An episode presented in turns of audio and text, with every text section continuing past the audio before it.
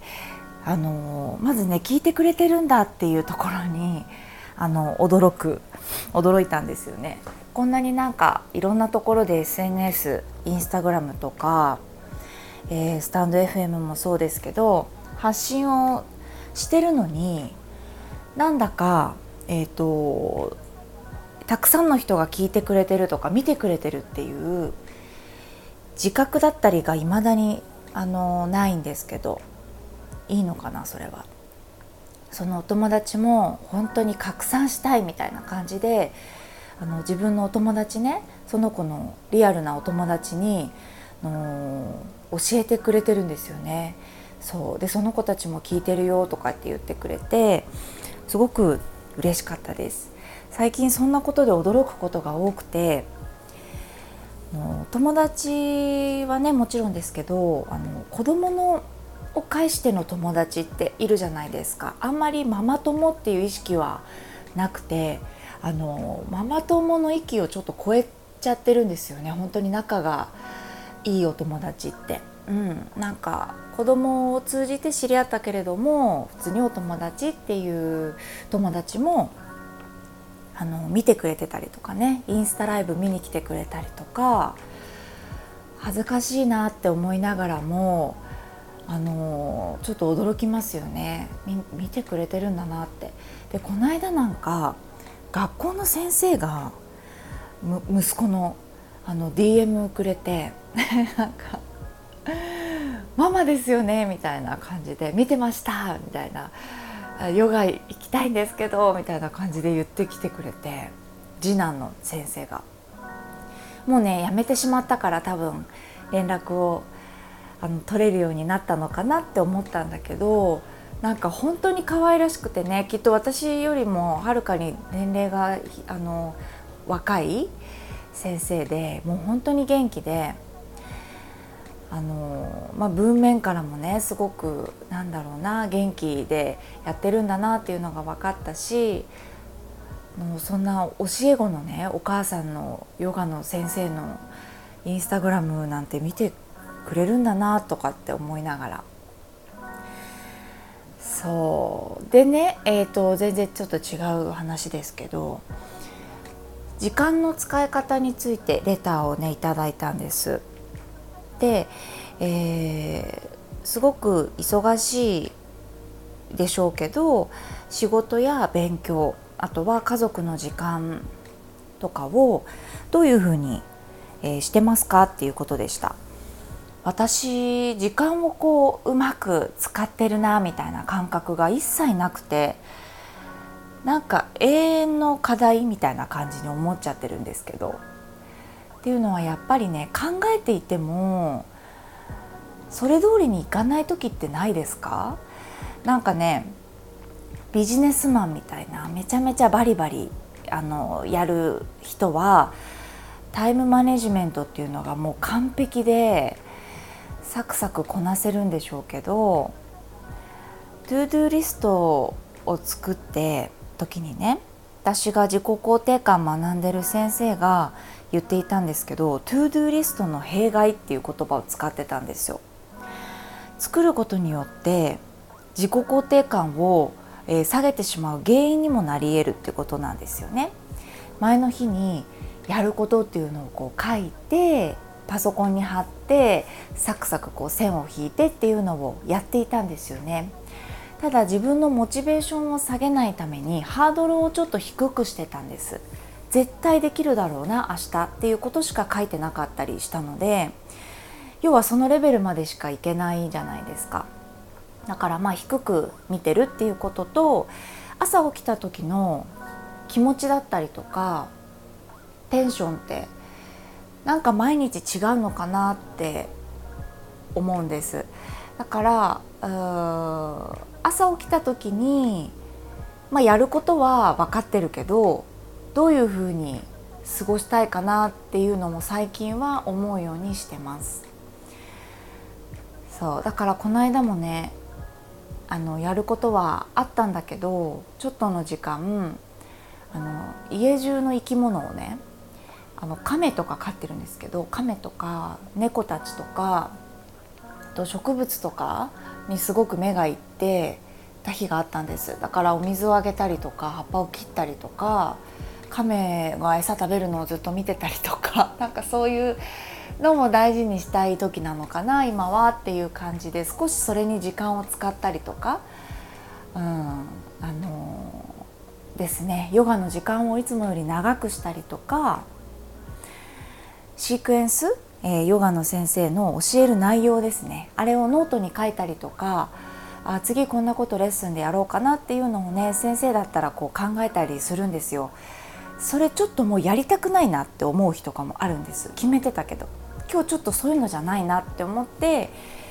もう自分で好き勝手に動く1時間みたいな。その中であのあこれ良かったなとか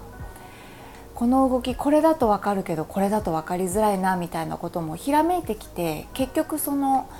レッスンを作るっていうことにつながってきたりもするので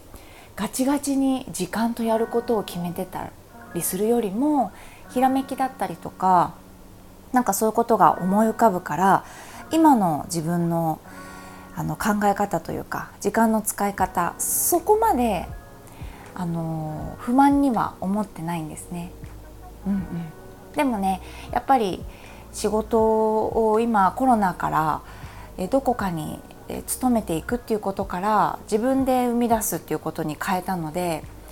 かなりそこはねえー、まあ自分に厳しくというかスケジュールを組んでちゃんとやらないといけないことなのでそういうことに関してはちゃんとやるようにはしてます。うん、なんだろうな。ちょっと何を言ったらいいか分かんなくなってきちゃったけど、えっと、家事とかは私すごく手抜きです。家は綺麗にはしてたい人でまず物がめちゃめちゃ少ないですね。きっと。誰と比べてるか分かんないですけど多分少ないです。えーと、掃除機はあのほとんどあのロボット掃除機ダイソンがやってくれるしその後はえっ、ー、と水拭きロボットみたいなやつでやってくれたりとかする洗濯物もこうしないといけないって決めてなくて洗って干すけど干すものと乾燥機のものって分けていてまあ畳むのも今畳まないって決めたりします。今こうひらめいたりとかこうやろうっていう風な気分になってる時は家事は全部後回しにしたりします。夕方にやったりとか。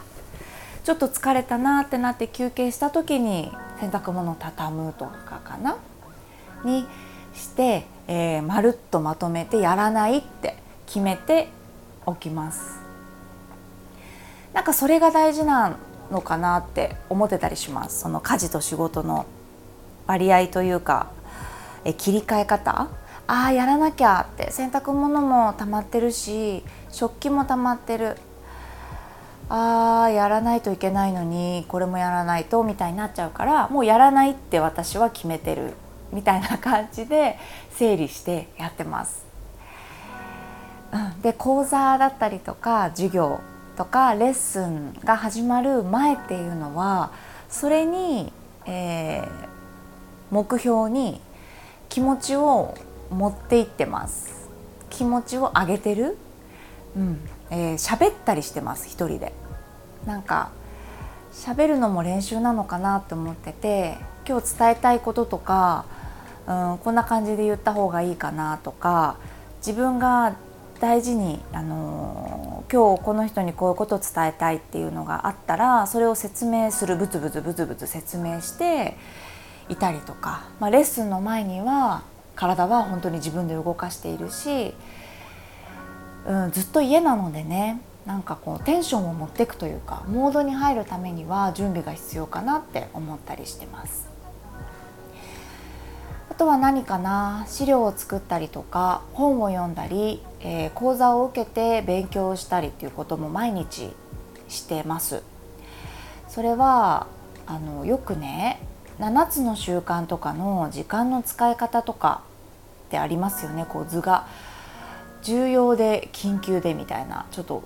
詳しく分かんないですけど私それちらっと見た時に第二領域って言われてるところがあってそれをやっていくことが大事だよって言ってるんですって多分大事なことはね。でだけどどういう人が多いかっていうと緊急であり重要であることみたいな急ぎの何かみたいなことを毎日だから絶対に今日やらないといけないことみたいなことをこなすで疲れて第4領域なのかな右下のあのやらなくていいことネットフリックスとかテレビ漫画とかなんかそういう息抜きですよね。その2つでやってる人が多いって言ってるんですよね。第1領域と第4領域。やらないとってやって疲れたって言ってテレビ見てゆっくりみたいなことだけだったらこう成長していかないんですよっていうお話だと思うんですよ。違かったらごめんなさいね。でも私多分ほぼほぼというかこの第二領域のことしかしてないっていうかだったんです。あの意識してなかったんですけど自分のための読書とか勉強っていうことがすごく息抜きであるからあのそれですねほとんどやってることがそれですだからソファーに座ってられない病気って私は自分のこと呼んでるんですけど本当にそれで日中にソファーに座ってテレビを見るってことがもうなんかできないんですよねそわそわしちゃって。うん、自分のためになるような、えー、勉強を読書してる時もしくはレッスンや講座をしてる時家事をちょろっとやってる時で、えー、一日過ごしてますかね。うん、でまあ子供がね本当に3時とかそのぐらいに帰ってきちゃったりとかしてそこから、えー、習い事をほとんどの曜日やったりしてるんですよね。えー、なので送り迎えを車にしたりとかってしてるのでもうそのぐらいからは子どもの時間になってしまうんですよね。でもそんな中でもやっぱり、えー、自分の時間っていうのをなんとなく作るようにはしてます。この習い事は見に行かないとかもあるんですよね。うん、だから見に行かないって決めて家でその習い事やってる1時間は、えー、講座についての勉強インプットアウトプットにするためのインプットをするって決めてたりとか、うん、で1時間車で待ってた方がいいかなみたいな時間もあるんですよ。そういう時は、えー、ビジネスの勉強をしようとかっていうふうになんか決めてるかもしれないです無意識で。うん、そう。まあお休みの日は逆に本当に休みます。何もしないかもしれない。あの仕事のことはね。家族のこと、うん、とか旦那さんと、えー、ご飯食べたりとか、えー、平日ですね。ランチの時間とかは仕事をしないとか。っていう感じですかね。ちょっと参考になったかどうかわからないんですが。やっぱりお子さんを持ってるお母さんが私の生徒さんがほとんどなんですね。時間の作り方って難しいと思います。ちょっと前に話した放送ですけどやっぱりお子さんが小さいと物理的に自分の時間が取れないのかなっていうのはちょっと思ってます。だから今その時にできることをちょっとずつやっていく。で子供が大きくなったら必ずあの時間っていうのは少しずつ取れてきますのでその中で、うん、メリハリっていうのかななんかうん子供がいるから子供に向き合わないとみたいなのをあんまり考えすぎてしまうとまたちょっとストレスなのかなって思ったりもします。なんか子供もね Zoom に慣れてきてあ私が Zoom をやってることに慣れてきてあのなんだろうなすごく早く帰ってきた日とかねあのまだ私が授業をしてたりってする時にあなんかこうジェスチャーで「あ今日喋る感じ?」とか聞いてくるんですよだから私が喋るかどうかそれともあの一方的に聞く講座っていうのもあるので私は喋らないで耳で聞いてるよっていう時にはあのいろいろ子供にあれしたりこれしたり喋ったりっていうのができるのでそんなのをこう察してくれたりしながら やってるので、うん、どうしても子供がいながら仕事をしないといけないっていう時は「ごめん30分時間もらうね」っていう感じで言って集中して仕事してたりはしてます。子供がねゲームやってる時とか。うん。難しいですよね。だから正解がねわからないですよ。だから永遠のテーマっていうふうに言ってるんでしょうけど自分で。なんか教えてほしいな。こんな感じがおすすめですよ。みたいな時間の使い方。うん。きっちりきっちりやろうってするとやっぱり疲れちゃうんですよね。うん。さあ難しいなっていうところです。そんな、えー、お返事でした。大丈夫かな？今日はじゃあこのレターの、えー、お返事ですね。時間の使い方についてお話しました。ちょっと参考にならなかったかもしれないです。私はこんな感じにね、えー、過ごしています。今日はちなみに、えー、夕方からその私がやってる養成講座の受講をしたいなっていう人がいるのでその人と、えー、お話、カウンセリングというか説明ですね。そんな感じが、えー、1件入っているので、えー、それをするのと。で他にはコンサルをやってたりするのでえー、ヨガの先生に一人ね、えー、どういうふうにやっていくかっていうのを昨日やったのでそれを PDF にこうまとめてお送りするっていうことをやらないといけないかなってあとはもう全部勉強の時間に インプットの時間に使えるのですごく嬉しいです。うん、はいそんなところですねでは、えー、また放送します聞いてくれてありがとうございます。それではまた。